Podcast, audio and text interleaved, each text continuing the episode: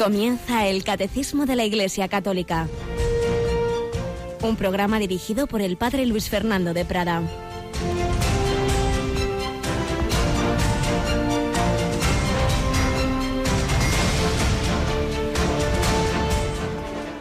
Alabados sean Jesús, María y José. Muy buenos días, muy querida familia de Radio María. Bienvenidos a esta nueva edición, en esta nueva semana dado que, como sabéis, este programa del catecismo lo hacemos martes, miércoles y jueves de cada semana, mientras que a esta misma hora, lunes y viernes, tenemos a nuestro querido obispo de San Sebastián, don José Ignacio Munilla, en sexto continente. Pero aquí vamos al primer continente, al continente de la doctrina de la Iglesia sintetizada en ese gran legado que nos dejó San Juan Pablo II a la Iglesia con el catecismo, ese catecismo donde tenemos la escritura, la tradición, el magisterio, los santos padres, la experiencia de santos de todos los tiempos, realmente una auténtica joya, fruto del trabajo de muchos años para que nos sirva también en este tercer milenio a seguir caminando bajo la luz de la fe, bajo esa semillita que el Señor sembró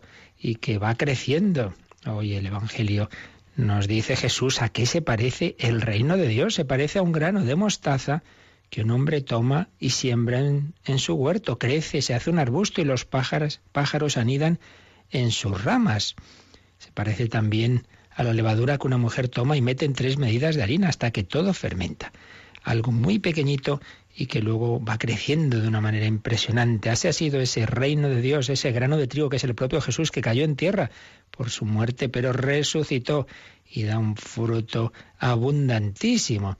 Y así las obras de Dios y así, pues también está pasando en su medida y con Radio María, que siendo al principio esa pequeña emisora parroquial en un pueblo de Italia, tenemos ya en 70 naciones en los cinco continentes, pues como una manera también de extender esos granitos de mostaza, de extender ese reino de Dios, granitos de mostaza. De ello hablaba mucho el último y nuevo santo español, don Manuel González.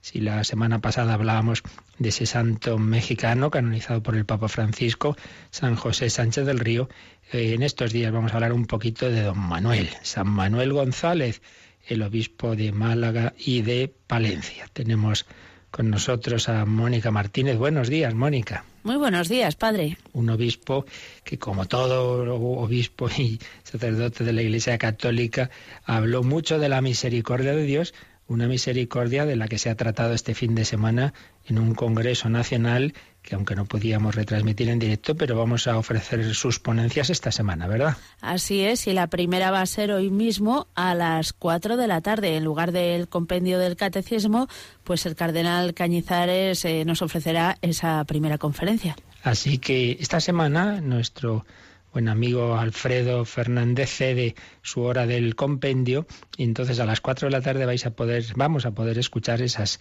cuatro ponencias que tuvo este congreso. Hoy la del cardenal Cañizares, mañana don Manuel eh, también se llama don Manuel González, pero es este sacerdote de Madrid tan bueno, tan experto en liturgia, que tiene con nosotros el programa de la liturgia los sábados por la noche, pues mañana es la ponencia en que habló de la misericordia divina y la confesión. Y luego, pues, el, obispo auxiliar de Barcelona, Taltabul, sobre las obras de misericordia, y unas religiosas hermanas de la Divina Misericordia nos hablarán de Sor Faustina. En fin, esta semana a las cuatro podremos aprovecharnos de lo que hubo en ese congreso de la Divina Misericordia. Y nosotros, como os decía, pues en esta primera sección del, del catecismo vamos a, vamos a hablar de don Manuel, vamos a recordar esa figura, ese sacerdote, ese obispo que fue tan catequista, tan, tan enamorado de Jesús, Eucaristía. Ojalá también nosotros no pase un día, si, si nuestras posibilidades físicas así lo permiten, sin ir a la iglesia, sin ir a un sagrario, sin ponernos delante del Señor. Pues así se lo pedimos hoy a nuestro Señor Jesucristo por medio de María y por medio de intercesión de San Manuel González.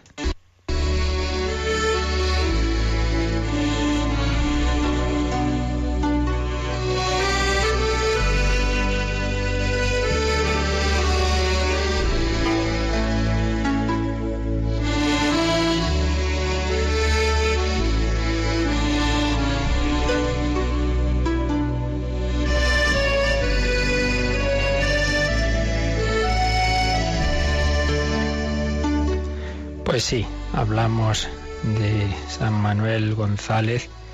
Manuel nació en Sevilla, en el seno de una familia humilde y muy cristiana. Su padre Martín González Lara fue carpintero y su madre Antonia García se ocupaba de la familia, del hogar. Eran cinco hijos. Ingresó en el Colegio San Miguel de Sevilla. Ahí se formaban los niños del coro de la Giralda y antes de los diez años era uno de los seises. Hemos oído y quizá visto esos seises de la Catedral de Sevilla, esos niños que bailan y cantan ante el Santísimo Sacramento en las grandes solemnidades como el Corpus y la Inmaculada. Sintió desde muy pequeño la vocación sacerdotal, seminarista menor a los 12 años, gran estudiante, siempre sacaba sobresaliente y fueron 15 años al final de estudios hasta llegar al doctorado en teología y la licenciatura en Derecho Canónico. Fue ordenado sacerdote por otro santo, bueno, de momento beato, el cardenal Espínola, en 1901.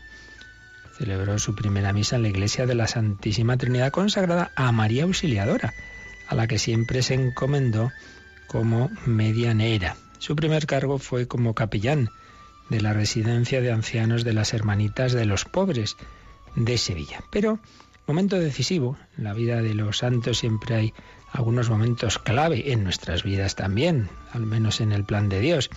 Y fue cuando en 1902 el arzobispo de Sevilla le, le envió a predicar una misión a un pueblo, Palomares del Río. Se dirigió a la iglesia y la encontró sucia, abandonada, al sagrario de cualquier manera, y tuvo ahí una especie de, de experiencia mística. Y se sintió como y bueno, vamos a ver cómo lo cuenta él mismo. Fuime derecho al sagrario. Ahí mi fe veía a un Jesús tan callado, tan paciente, que me miraba, que me decía mucho y me pedía más. Una mirada en la que se reflejaba todo lo triste del Evangelio, lo triste de no tener posada, lo triste de la traición, de la negación, del abandono de todos. Don Manuel pensó en la cantidad de sagrarios abandonados que habría en el mundo. Y ese momento, esa gracia transformó su vida. Jesús está en todos los sagrarios del mundo y en muchos de ellos está abandonado, incluso así, maltratado, sí, como, como en ese pesebre, pero sin el cariño de María y de José, de cualquier manera. Qué verdad es. Y qué triste el Hijo de Dios ha quedado con nosotros y se repite lo que dice el prólogo de San Juan, vino a los suyos y los suyos no le recibieron. Y desde entonces don Manuel va a tener esa clave de espiritualidad eucarística que para nada le va a sacar del mundo, lo que algunos dicen, bueno, espiritualismo, no, no, no, porque precisamente Jesús Eucaristía nos lleva a los demás, nos lleva a los pobres, como iremos viendo más adelante. En marzo de 1902 fue nombrado párroco de San Pedro de Huelva. En esta ciudad es conocido como el arcipreste de Huelva, y ahí fundó las escuelas del Sagrado Corazón de Jesús, lo que decíamos antes. Esa fe eucarística no solo no le apartó de las obras eh, temporales, por así decir, en, necesarias en este mundo, sino todo lo contrario, escuelas del Sagrado Corazón de Jesús que funda junto con el abogado y maestro Manuel Siurot. Estuvo 11 años allí hasta que fue preconizado obispo auxiliar de Málaga en diciembre de 1915, designado por el Papa Benedicto XV, y al morir el obispo residencial, designado primero administrador apostólico y después obispo ya residencial de esa misma diócesis malagueña. Como decía en él, se unen claramente ese amor a la Eucaristía y a los pobres. Publicaba eh, don Ignacio Font un artículo sobre ese amor de, de mm, don Manuel a Jesús, Eucaristía y a Jesús en los pobres. Recordaba que fue un gran enamorado de Dios, de Cristo en el sagrario, y de ahí sacó la energía que luego derrocharía en favor de los más pobres, especialmente de los niños. Enamorado de la Eucaristía, fundador de la Unión Eucarística Reparadora, de las misioneras eucarísticas de Nazaret, un gran catequista, escritor heraldo y misionero de la Eucaristía, apóstol de los sagrarios abandonados, hombre de Dios, hombre de fe pujante que amaba a todos, que se entregaba a todos. Don Manuel mostró siempre entrañas caritativas y misericordiosas hacia sus hermanos los hombres. Y en una ocasión ordenó en Madrid a 14 sacerdotes en 1935 y les decía, tratádmelo bien, tratádmelo bien, una expresión ya venía de San Juan de Ávila, tratad bien a ese Jesús, el que vais a consagrar. Había conocido a San José María Escriba, que recogió esa expresión en su famoso libro Camino. Tuvieron amistad, se habían encontrado 1933 en Madrid. Tratádmelo bien, tratádmelo bien. Una vez y don Manuel preguntaba a unos chiquillos por qué convenía comulgar a menudo. Estos levantaban la mano y iban dando su opinión. Y al final un gitanillo, polvoriento, con la cara llena de churretes, dio una respuesta admirable en su andalú. Señor, porque para quererlo hay que rozarlo. Hay que rozar al Señor, claro que sí, para quererlo, tratar a Jesús. Pero ese trato con Jesús, Eucaristía, como decíamos, le llevaba igualmente a los pobres. ¿Sabéis cómo festejó su nombramiento como obispo de Málaga? Ofreció un banquete a los niños más pobres, en vez de las autoridades a las cuales puso a servir con los sacerdotes y seminaristas a más de 3.000 niños. Y ante el desbordamiento del río Gualdamina, el santo prelado se lanzó a la calle a pedir limosna personalmente. Ya en Huelva, como párroco de San Pedro, había promovido las escuelas católicas, muy grandes y de balde para los niños pobres, decía. Y ante la hambruna que asoló la ciudad en 1913, ordenó que en todas las escuelas se dieran vales a los niños en cuyas casas se pasara hambre. Organizó peticiones de ayuda en las calles, que él mismo dirigió acompañado de feligreses. Ayudó y acompañó en su sufrimiento a las familias de los barrios más desfavorecidos. Así que, bueno, esto y muchísimo más podríamos contar. La Eucaristía le llevó al amor a los pobres y a tener fortaleza en los momentos difíciles que se avecinaban en España, de los cuales ya seguiremos hablando mañana. Pues vamos a pedir a este gran santo que nos ayude, que aumente nuestra fe en Jesús Eucaristía y nuestra caridad hacia aquellos en los que Él está misteriosamente presente.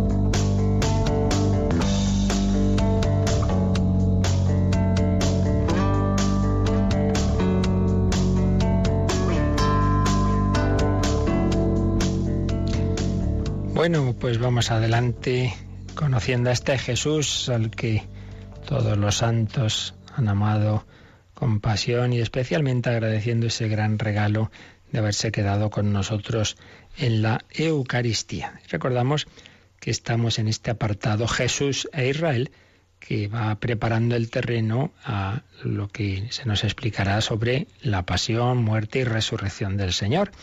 Pero estamos viendo cómo esa pasión en el nivel, digamos, de los hechos históricos a nivel humano, pues fue consecuencia de esa oposición que Jesús fue encontrando en muchos de los dirigentes de, su pueblo, sobre todo en torno a tres temas. La ley, les parecía que Jesús estaba cambiando la ley, ya vimos que no la cambia, sino que la lleva a plenitud, hace ver que esa ley de Dios hay que cumplirla desde lo hondo, desde el corazón, no meramente cumplimiento externo. Segundo, vimos Jesús y el templo. No, Jesús no había dicho hay que destruir el templo. No, lo que había dicho al revés. Hay que tener reverencia porque es la casa de Dios, es la casa de mi Padre. No hagáis de ella un mercado. buscaba esa reverencia hacia el templo, pero también llevaba al cumplimiento el templo porque hacía ver que el verdadero templo era Él. Destruid este templo y en tres días lo reedificaré, porque en esa su humanidad está Dios presente corporalmente. Es una persona divina que ha asumido una naturaleza humana. Ese es el, templo definitivo al que debemos acudir, en el que debemos, al que debemos unirnos, y lo hacemos a través del bautismo y los demás sacramentos, y también nos convertimos nosotros en templos de la Santísima Trinidad, el templo. Y en tercer lugar, el gran, que en el fondo es el motivo definitivo de rechazo de, Jesús por las autoridades del pueblo judío, es eh, que se ponía en el nivel de Dios, claro.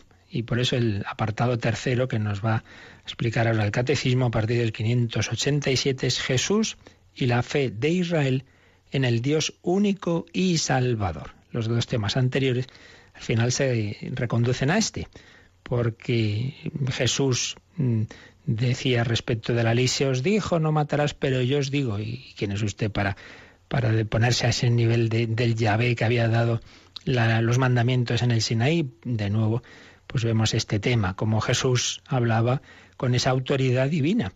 Y el templo, aquí hay uno que es más que el templo, aquí hay uno que es más que el sábado. El templo es la casa de Dios, el sábado es el día de Dios, que puede ser más que el templo y el sábado, solo Dios. Por eso, lo que hemos visto en estos días anteriores al final nos lleva a este conflicto. ¿Cómo puede un hombre ponerse al nivel de Dios? Es el escándalo de la encarnación. ¿Por qué no va a poder Dios no simplemente manifestarse simbólicamente en una zarza o en esas otras formas de teofanía como en el Antiguo Testamento, sino hacerse realmente hombre? Porque no va a poder visitar a esos hombres a los que él ha creado para invitarles a su amistad porque no va a poder compartir su misma naturaleza. Ese es el escándalo, esa es la pretensión cristiana, pero claro que Jesús la fue, lo fue manifestando y revelando y demostrando, porque si no me creéis a mí, crece a las obras. ¿Cómo puede este perdonar pecados? Pues que es más fácil decir, levántate y anda o tus pecados quedan perdonados. Pues para que veáis que el Hijo del Hombre puede perdonar pecados, a ti te lo digo, levántate y anda. Bien, pues esto es lo que se nos va a desarrollar en este apartado. Jesús y la fe de Israel en el Dios único y salvador. Hay un único Dios, sí. Jesús no va contra el monoteísmo, pero ese Dios es familia, ese Dios es Trinidad, Padre, Hijo y Espíritu Santo. Y Él es el Hijo, el Hijo, el Hijo hecho carne. Bueno, pues vamos a ver cómo nos va explicando esta oposición, esta dialéctica que Jesús fue viviendo los últimos, sobre todo los últimos meses de su vida pública, que al final llevaron a la condena del Sanedrín, este blasfema, porque se pone a ese nivel de Dios. Leemos pues a partir del 587. Vamos con el Mónica. Si la ley y el templo de Jerusalén pudieron ser ocasión de contradicción entre Jesús y las autoridades religiosas de Israel, la razón está en que Jesús, para la redención de los pecados, obra divina por excelencia, acepta ser verdadera piedra de escándalo para aquellas autoridades. Si la ley y el templo pudieron ser ocasión de contradicción. Nos pone esta palabra entre comillas del catecismo citando Lucas 2.34. ¿A qué se refiere esto? Pues recordaréis cuando la Virgen y San José hacen esa presentación del niño en el templo, se presenta Simeón. El Espíritu Santo le ilumina y le, y le indica que ese es el Mesías que él llevaba toda la vida esperando. Y entonces, movido por el Espíritu Santo, con el niño Jesús en sus brazos, le dice a la Virgen María que este será signo de contradicción, que los hombres se van a dividir ante él, que unos van a estar a favor y otros van a estar en contra, que va a haber lucha, va a ser una bandera discutida y en esa lucha, por cierto, una espada traspasará tu alma. Decía San Juan Pablo II que esta escena era la segunda anunciación. La primera fue la anunciación del ángel Gabriel. Será grande, hijo del Altísimo, el Señor Dios le dará el trono de David su padre, su reino no tendrá fin. Bueno, palabras todas muy bellas, muy gloriosas, sí, pero venía la segunda anunciación, que ya no lo hace un ángel, sino que lo hace un anciano, y en la que se habla de que todo eso va a ser a través del sufrimiento. Dice que no va a ser un Mesías aceptado pacíficamente por todo el mundo, no, no, no, no. Y que además ese sufrimiento y esa lucha va a tener a María por medio. Una espada de dolor traspasará tu alma signo de contradicción. Y lo fue al hablar de la ley, bueno, pues como lo es la Iglesia, cada vez que recuerda la ley de Dios se organiza, se organiza, ya no se puede decir el sexto mandamiento sin que pase de todo, no se puede recordar el quinto mandamiento aplicado a temas como el aborto y la eutanasia sin que a uno le acusen de todo, pues, pues sí, siempre igual, signo de contradicción. Así le pasó a Jesús y también con el templo.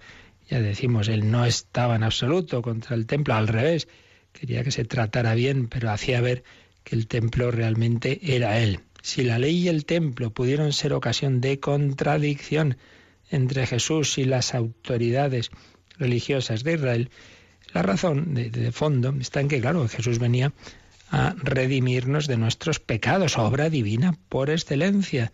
Y para ello Jesús acepta, acepta ese camino de no callarse, ese camino de decir la verdad, aunque con ello pues iba a suscitar escándalo.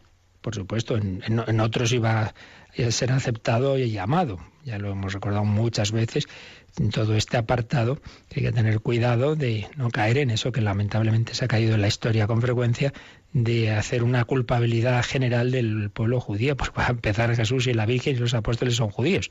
O sea que no es eso, pero es verdad que muchos de los principales, de las autoridades, pues le, rechazaron y, y, el Señor pues no, no, no se callaba. entonces vienen aquí unas citas que hacen alusión a, este, a esto que dice de aceptó ser piedra de escándalo. Nos viene Lucas 20, del 17 al 18, vamos a coger desde el 16.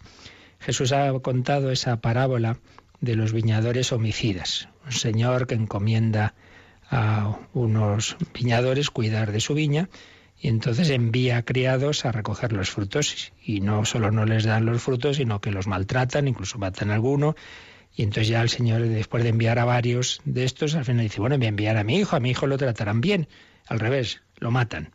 Bueno, es una parábola clarísima donde se ve cómo Dios había ido enviando profetas, son esos primeros enviados, a su pueblo, y a muchos los habían tratado mal. Y al final envía a su hijo, ahí se ve también la diferencia. Una cosa es que Dios envía hombres, profetas, y otra cosa es que envía a su hijo. No es un profeta más, el Mesías no es un hombre más, es su hijo eterno envía a su hijo y lo matan. Lo matan, dice, fuera de, la ciudad. Es también pues, una alusión a la crucifixión de Cristo, fuera del límite exacto de, de Jerusalén. ¿Qué hará? ¿Qué hará este, este señor con esos homicidas? Les pregunta. Y entonces los mismos que le escuchan responden, volverá, acabará con aquellos viñadores y arrendará la viña a otros.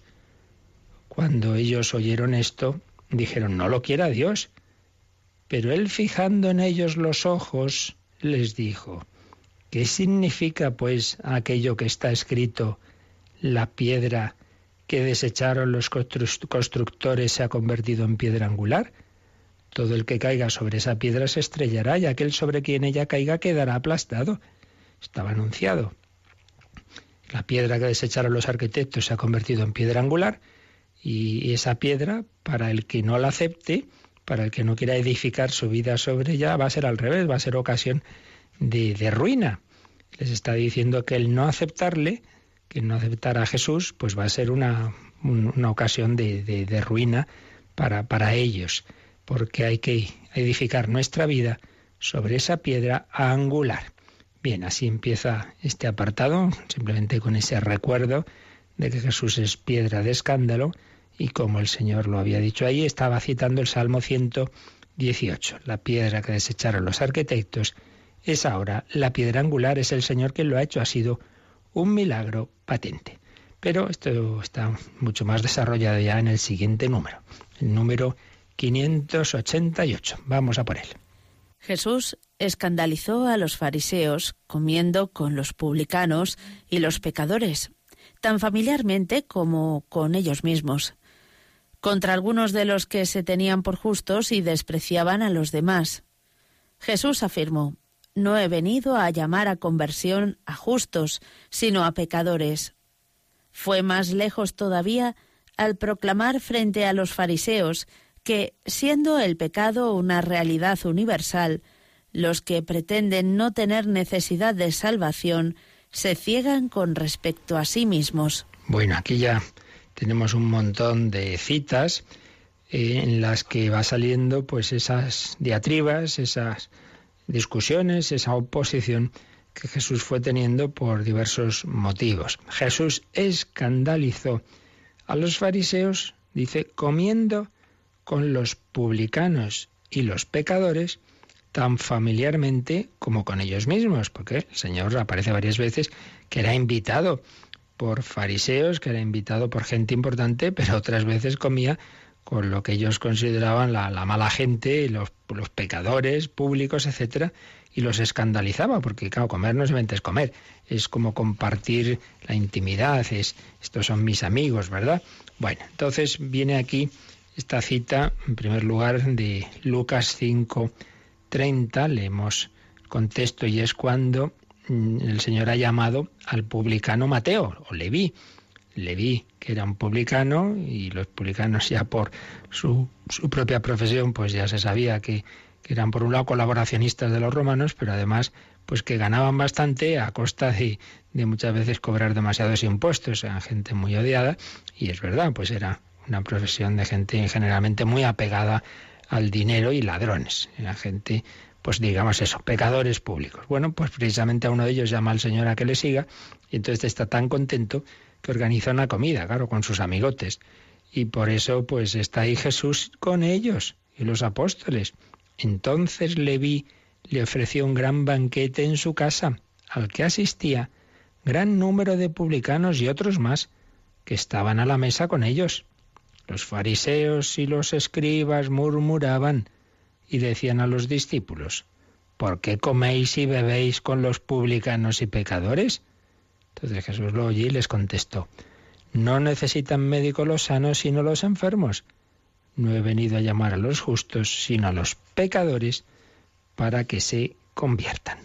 Se escandalizaban porque Jesús comía con los pecadores, pero es que precisamente, qué frase tan bella y que debemos tener bien grabadita en nuestra vida, para nosotros mismos interiormente y para el trato con los demás. Quiero decir, muchas veces nos vemos mal, ahí como viene a la iglesia, si soy un pecador, si si estoy en pecado, pues recuerda, pues por eso tienes que ir a la iglesia, porque Jesús es el médico. Uno va al médico si está enfermo, no va cuando está muy sano a decir buenos días, no, no, pues vamos a ir enfermos. Jesús es el, el médico que nos quiere sanar, no necesitan médicos los sanos, sino los enfermos. Pues no he venido a llamar a los justos, sino a los pecadores para que se conviertan. Por tanto, en primer lugar, no nos apartemos del Señor por vernos mal, sino al revés. Pero en segundo lugar, no tengamos esas actitudes de, bueno, yo con esos no me trato, esa mala gente, oiga, precisamente hay que ir a por la mala gente. El Señor ha venido a por nosotros y la Iglesia tiene que estar en salida, ir a esas periferias existenciales, ir a los más alejados. No, aquí nos quedamos los ya buenecitos en estos grupos estufa, en torno a la mesa camilla, aquí nos queremos mucho y los demás allá ellos. Hombre, no puede ser. Pues bien, este escándalo ya se daba cuando veían los fariseos comer a Jesús con esos publicanos y pecadores, tan familiarmente dice como con ellos mismos. Entonces, bueno, pues hay varios, varias citas nos hablan de esos de esas invitaciones de Jesús. Por ejemplo, Lucas, eh, Lucas 7:36, eh, un fariseo le invitó, y es cuando, recordáis, entra una mujer pecadora pública a la casa donde está Jesús comiendo, y entonces se pone a, regarle los pies con sus propias lágrimas, a secárselas con sus cabellos y de nuevo pues el fariseo pensando mal, si éste supiera quién es esa mujer, qué clase de mujer es, que es una pecadora. Y es cuando Jesús dice la parábola tan bonita de uno que tenía dos deudores, a uno le perdona 50, a otros 500. ¿Quién de ellos le amará más? Pues supongo que aquel al que le perdonó más. Bueno, pues mira, esta mujer me ama mucho porque se le ha perdonado mucho. Se ve que esa mujer había antes quizá oído una predicación de Jesús, había tocado su corazón, se había arrepentido de su vida de pecado y se sentía tan contenta, llena del amor de Dios, que quería manifestarle a Jesús su agradecimiento, su amor. Y entonces, aunque todo el mundo piense mal de ella, se mete allí en la casa y se pone a hacer ese gesto de amor al Señor. Entonces Jesús le dice, fíjate, esta eh, conmigo tiene este agradecimiento, este cariño, y tú en cambio ni me has dado agua para los pies, ni me has dado el beso de, al recibirme. Tú has sido un antipático porque te crees que no me debes nada. en cambio esta mujer tiene esa conciencia de deberme el perdón de los pecados. Al que mucho se le perdona mucho, ama. Tú como te crees que no te he perdonado nada, no me amas. Entonces, pues el que al final queda mal es ese fariseo, que no ha sido amable, acogedor con Jesús. En cambio, esa mujer que ha entrado ahí en esa casa que no es la suya, arrostrando las críticas y que la pusieran verde todos. Sin embargo, esa mujer pues queda eh, alabada por Jesús. Tu fe te ha salvado, mujer. Oposiciones, mm, diatribas frecuentes de, de Jesús con los fariseos también se cita en Lucas 11:37 o Lucas 14.1, son bueno, simplemente algunos momentos en que alguien invita a Jesús a comer. Por ejemplo, Lucas 14.1, un sábado entró a comer en casa de uno de los jefes de los fariseos y estos lo estaban acechando, lo estaban acechando. Y había un hidrópico delante de él. Bueno, iba a casas de todos, Jesús va por todos, pero los fariseos, al menos muchos de ellos, se escandalizaban de esa actitud de Jesús con los pecadores. Bueno, pues vamos a darle gracias nosotros al, al Señor de que ha venido a por cada uno de nosotros, de que quiere curarnos, de que quiere sanarnos, de que Él tiene ese amor tan grande, que, que es el médico, el médico de las almas y que ha arrostrado pues esas críticas, esa oposición, eso que muchas veces nos cuesta, jo, que hablan mal de mí, que me han malinterpretado, que me han calumniado, hijo, no harás nunca nada importante en la vida si estás siempre pendiente de lo que piensan de ti. Desde luego el Señor no hubiera hecho nada, porque es que cualquier cosa, pues eso, enseguida se generaba, se generaba el lío. Nosotros vamos a buscar a Cristo, vamos a buscar su rostro, vamos a pedirle que nuestra vida sea esa búsqueda del rostro de Cristo. Que brille tu rostro, Señor a ti te queremos amar, a ti te queremos agradecer que eres nuestro Salvador.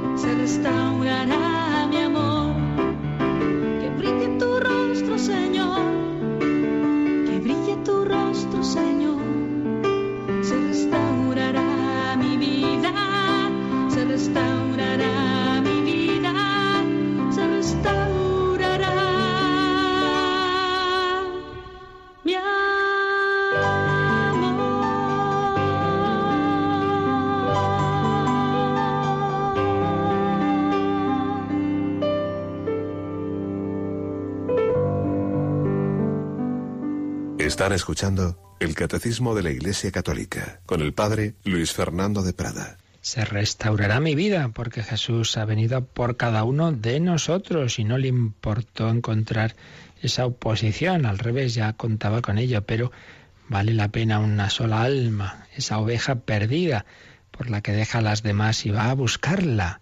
Jesús iba a buscar a esa pecadora que lloraba a sus pies, aunque ese fariseo estuviera murmurando en su interior. Jesús escandalizó a los fariseos comiendo con los publicanos y los pecadores, tan familiarmente como con ellos mismos, nos ha dicho esta primera frase del 588 y sigue. Contra algunos de los que se tenían por justos y despreciaban a los demás, si empezaba el relato de Lucas 18.9 de la, la parábola del fariseo y el publicano, que oíamos el otro día, el fariseo y el publicano, algunos de los que se tenían por justos y despreciaban a los demás. Cuando uno ya se cree muy bueno, su oración no es una auténtica oración de petición, no, no se dice en serio, Señor, sálvame, perdóname, no, si uno ya se cree bueno, no tiene que pedir salvación, no, ya estoy salvado. Y por otro lado, despreciar a los demás, te doy gracias porque yo rezo, yo ayuno, yo hago obras de caridad, cada uno, claro, hay que coger su punto fuerte, ¿verdad? Hay quien a lo mejor dice, no, mira, yo, yo cumplo, yo voy a misa, yo rezo y tal. Otro, en cambio, dirá, bueno, yo a lo mejor no voy a misa, pero soy muy solidario, ¿eh? yo soy muy buena persona, yo hago esto. En el fondo es que uno se apoya en una parte de las cosas que hace, aquellas que le es más fácil, las demás, pues mejor se olvida de ellas, ¿verdad? Y luego a despreciar a los demás. Yo, yo sí, yo no soy como esos que se dan golpes de pecho en la iglesia, pero luego son unos egoístas. Ah, tú no, tú no eres egoísta, claro, tú eres un santo, ¿verdad? Así nos pasa pero otro al revés, ¿no? Pues, pues yo sí que voy a la iglesia y mira esos, esos que no la pisan y tal, bueno. No podemos juzgar a nadie, no podemos creernos mejores que nadie y mucho menos pensar que no necesitamos ser perdonados y salvados. Todos somos, todos, pecadores necesitados de salvación. Pero Jesús se dirigía esa palabra a aquellos que se tenían por justos y despreciaban a los demás. Y a propósito de esto, el catecismo pone tres citas. Una, la parábola del falso publicano, Lucas 18.9, pero también eh, Juan 7.49. Juan 7.49, donde nos encontramos. Evangelio de San Juan es donde aparecen más claras esas discusiones más profundas ¿no? entre Jesús y mm, pues, muchos de esos dirigentes o sabios, entre comillas, judíos. Bueno, pues nos encontramos en un momento en que hay mucha gente del pueblo está creyendo en Jesús. Entonces dicen algunas de esas autoridades, ¿acaso alguien entre los jefes o entre los fariseos ha creído en él? Pero esa plebe que no conoce la ley son unos malditos. Fijaos qué desprecio, esa plebe. Gente importante, nosotros no creemos en el hombre, nadie de los jefes, nadie de los fariseos más sabios ha creído en Jesús, dicen aquí. Pero esa plebe que no conoce la ley son unos malditos. Como cuando se desprecia a la gente sencilla que, va a las procesiones o que, que va a su Cristo, a la Virgen, va, esos malditos, esos ignorantes, esas beatas. Pues es un poco la actitud que aparece aquí. Esa plebe, esa plebe que no conoce la ley, son unos malditos. Y otra cita, Juan 9:34, es un, un capítulo impresionante que vale la pena leer entero con calma. Es la, curación del ciego de nacimiento. Es donde vemos que cuando uno no quiere creer, pues lo que precisamente dice la sabiduría popular, que aparece clarísimo aquí, no hay peor ciego que el que no quiere ver. Jesús cura a un ciego de nacimiento, el ciego al ver que es Jesús quien le ha curado cree en él y en cambio dice, no, no puede ser, no, este hombre no puede venir de Dios. Dice, mire, yo lo que sé es que antes no veía y ahora veo. Déjense ustedes de teorías. Pues no hay manera. Pues esto no puede ser, pues bueno, pues no podrá ser, pero lo ha curado. Pues será que viene de Dios, ¿no? Porque nunca se ha oído decir que un hombre curara a un ciego de nacimiento, dice este ciego. Pues bien, aparece ahí en Juan 9:34 que cuando este ciego le dice a las autoridades, miren, y yo, yo, no sé cosas de la ley, yo no sé, pero yo lo que sé es que este me ha curado. Será que viene de Dios, ¿no?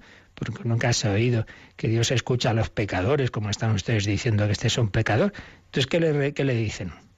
Respondieron ellos, has nacido enteramente empecatado y tú nos vas a dar lecciones y lo arrojaron fuera. Es tremendo. Este hombre lo único que hace es dar testimonio de lo que le ha ocurrido y decir, hombre, mire, yo lo que sé es que Jesús me ha curado. Y hombre, digo yo que si me ha curado será con el poder de Dios, no será tan malo como ustedes están diciendo, ¿no? Y entonces con este desprecio naciste enteramente empecatado.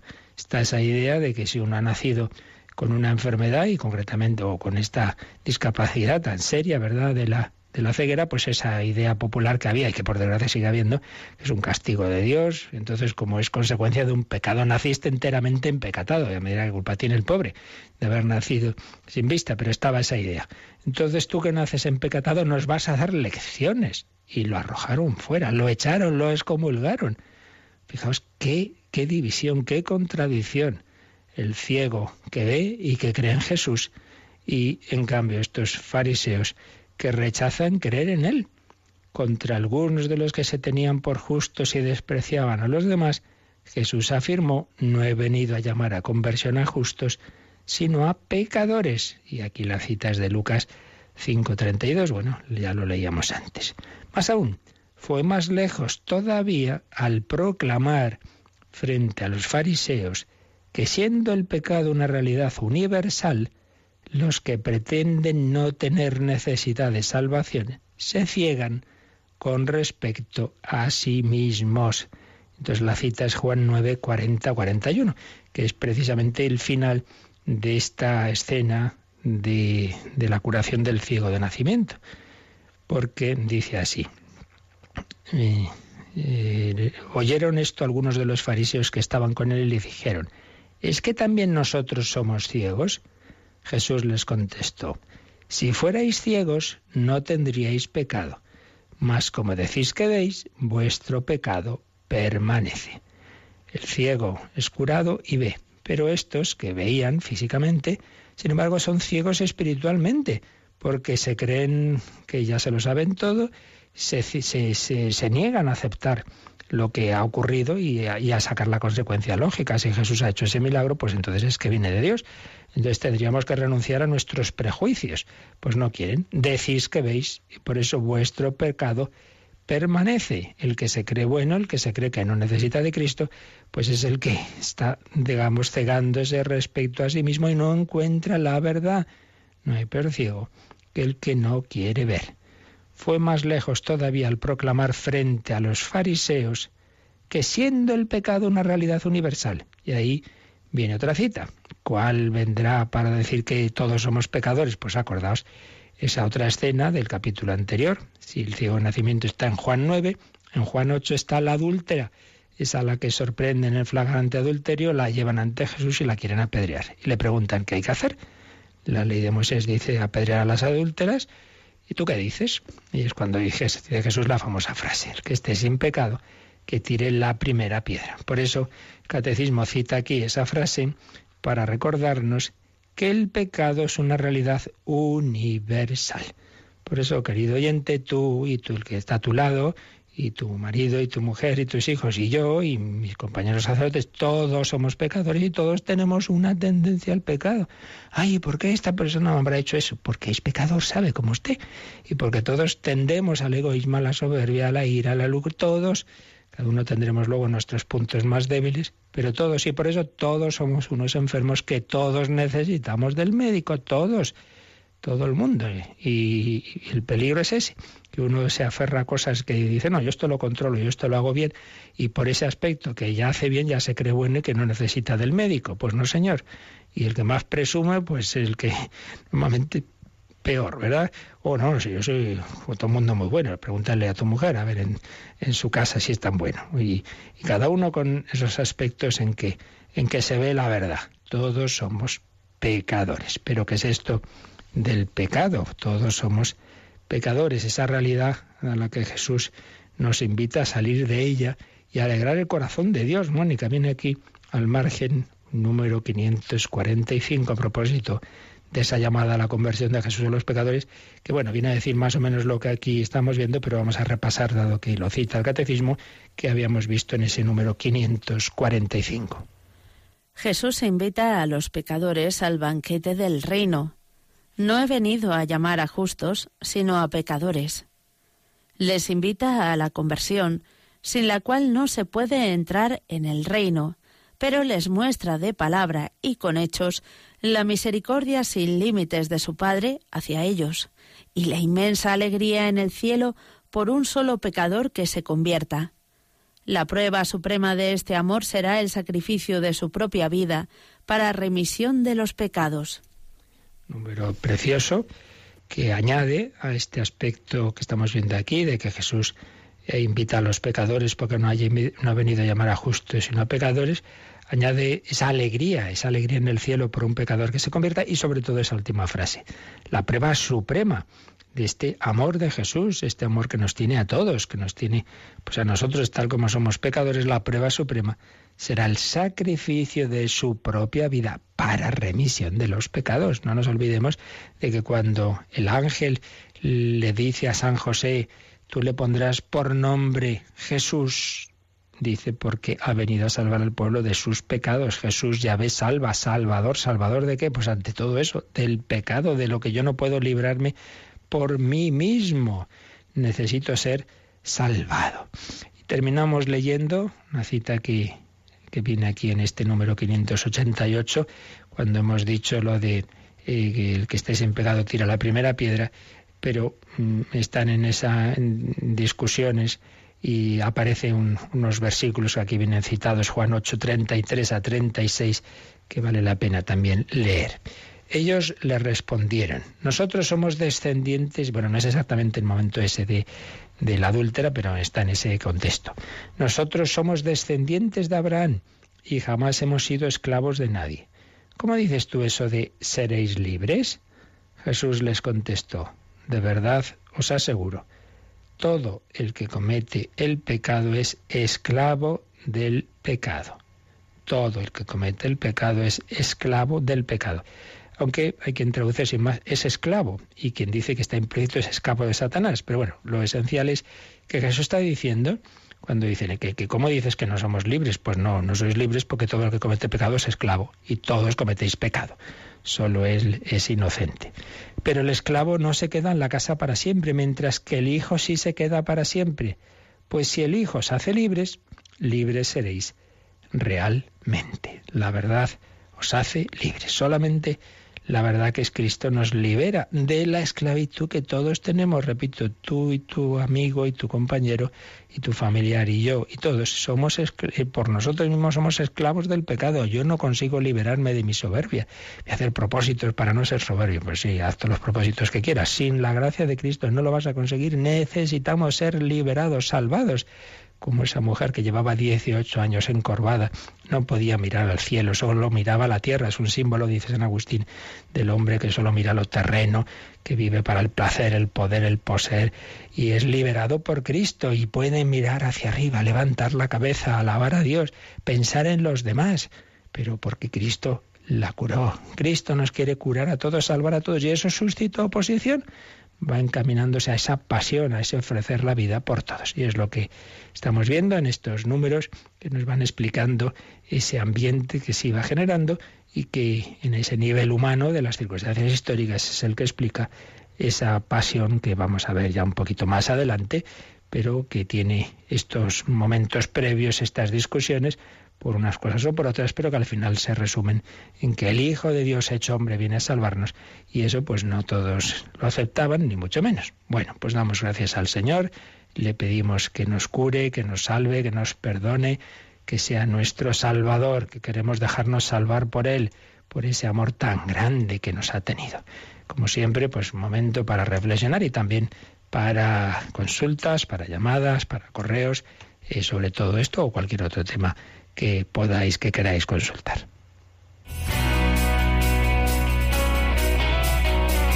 Participa en el programa con tus preguntas y dudas. Llama al 91 153 8550. También puedes hacerlo escribiendo al mail catecismo arroba radiomaria.es. Catecismo arroba radiomaria.es.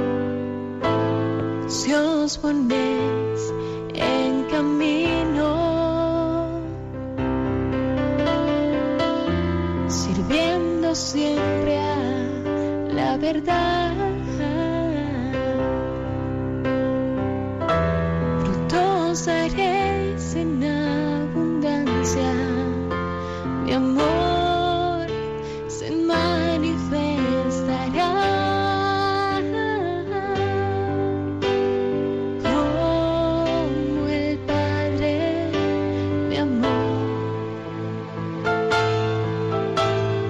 Yo os he amado,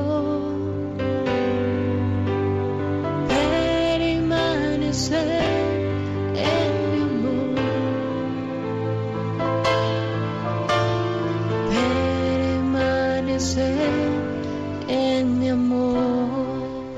Como el Padre me amó, yo os he amado y he venido a salvaros. Nos escribe Miguel y dice, ¿qué le parece la oración de Jesús? Ahora diremos lo que es. Estoy practicándola y me está aportando mucho. La oración de Jesús no es la oración que hacía Jesús, sino que se refiere ya desde Abú, desde los primeros siglos de la Iglesia, a decirle al Señor más o menos con estas palabras u otras semejantes, esa expresión que sale en el Evangelio. Señor Jesús, Hijo de Dios, ten compasión de mí, que soy un pecador. Más o menos, ya digo, unas palabras otras, Jesús, Señor Jesús, Jesucristo, Hijo de Dios, Hijo de David, ten compasión de mí. La idea es, por un lado, reconocer a Jesús como Señor, como nuestro Salvador, como Dios, pero hombre, tiene ese nombre humano, Jesús, Señor Jesús, Hijo de Dios. Y en segundo lugar, ver mi, pobreza, que es lo que estamos viendo hoy precisamente, que soy un pecador. Y, y desde, pero ese pecador acude con confianza, porque Jesús ha venido no por los justos, sino por los pecadores. Por eso, Señor Jesús, Hijo de Dios, ten compasión de mí, que soy un pecador. Pero la clave de esta oración es el cada uno coja la fórmula que más le guste y la repita una y otra vez, la vaya interiorizando entonces, con la gracia de Dios, esto puede llegar a ser algo casi inconsciente, es decir, uno está haciendo lo que sea, pero le va saliendo desde lo hondo, ¿no? Jesús, Hijo de Dios, ten compasión de mí. Y entonces se va acercando a ese ideal de la oración constante que dice San Pablo, orad en toda ocasión. Es algo que sobre todo la espiritualidad oriental está desarrollada, está esa obra del peregrino ruso. Pues sí, acudir al Señor y y invocarle con, con, humildad y con confianza, muy aconsejables. Jesús, Señor Jesús, Hijo de Dios, ten compasión de mí, que soy un pecador. Y como se nos oye cada vez más en más sitios y a través de nuestra página web se puede ir en directo, pues teníamos también un, un mensaje que recibimos desde Escocia, de Alejo. Bueno, muchísimas cosas que no podemos aquí responder a todas ahora, pero una que tiene que ver con lo que estamos viendo ahora. Claro, él vive en ese contexto en que los católicos son minoría. Entonces, pues habla de, de si los católicos, pues decimos que no, que en, la diferencia de ese mundo protestante, en que simplemente hay que creer en Jesús y entonces uno ya se salva. Dice, en cambio a nosotros se nos exige responder con nuestras obras para salvarnos. Entonces, con eso es que estamos haciendo de menos la redención. No, no, en absoluto. También nosotros decimos, yo no me salvo por mis obras, solo nos salva Cristo. Eso estamos de acuerdo, católicos, protestantes, todo cristiano. El único salvador es Jesucristo. Lo que pasa es que como Jesucristo no nos quita la libertad, pues claro, quiere saber si aceptamos esa salvación. Claro, porque Él no, no es, oye, quieras o no, pues, pues te vienes conmigo. Porque entonces el cielo sería un campo de concentración. El Señor no ofrece la salvación a todos, pero uno tiene que al menos decirse, oye, gracias, la acepto, ¿no? Y entonces no es un mero confiar, sino asumir esa gracia que Cristo nos da. Y esa gracia nos va transformando y se convierte en obras, la que dice San Pablo. San Pablo habla de la fe activa por la caridad. Entonces también nosotros decimos que Cristo es el único Salvador, pero precisamente esa salvación se manifiesta en que va cambiando mi vida. Es la diferencia entre ese ejemplo que ponía Lutero, ¿no? Hay un montón de estiércol, bueno, pues cae la nieve, lo tapa y entonces todo muy blanquito, pero el estiércol sigue ahí, que sería decir, yo sigo siendo por dentro tan pecador como antes, pero bueno, yo confío en Jesús en que me salvará. Y nosotros lo que decimos es, yo, yo soy pecador, sí, pero esa salvación de Cristo no solo tapa el estiércol, sino que lo va cambiando, va transformando el corazón.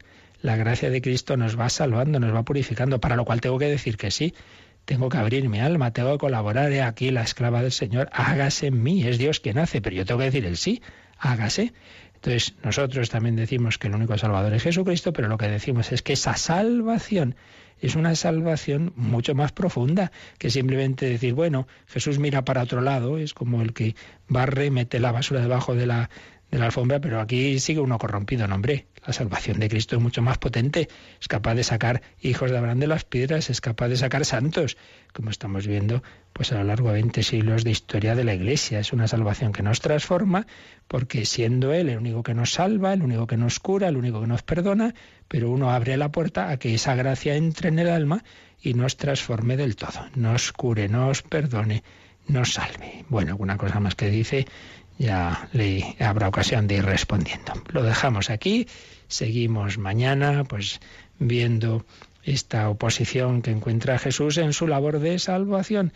Él nos ama como el Padre me amó, yo os he amado y nos quiere llevar al cielo, pero quiere empezar el cielo y la tierra transformando nuestra vida. Dejémonos perdonar, curar, dejémonos santificar, como santo del que estamos hablando, San Manuel González, que seguiremos también hablando del mañana. Yo recuerdo lo que decíamos al principio, de que esta semana vamos a emitir en diferido esas ponencias precisamente sobre la divina misericordia, ese Dios misericordioso que ha venido a salvarnos, ese congreso que ha habido este fin de semana en Madrid, vamos a ir emitiendo esas ponencias empezamos hoy, en los cuatro días, desde hoy hasta el viernes a las cuatro de la tarde, en lugar del compendio, las ponencias de ese congreso. Hoy la del cardenal Cañizares, a las cuatro de la tarde. Pues ese Dios misericordioso nos bendice. La bendición de Dios Todopoderoso, Padre, Hijo y Espíritu Santo, descienda sobre vosotros. Alabado sea Jesucristo.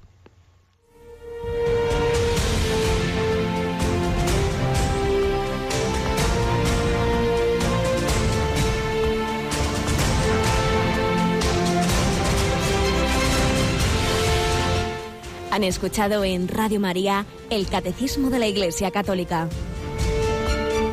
Un programa dirigido por el Padre Luis Fernando de Prada.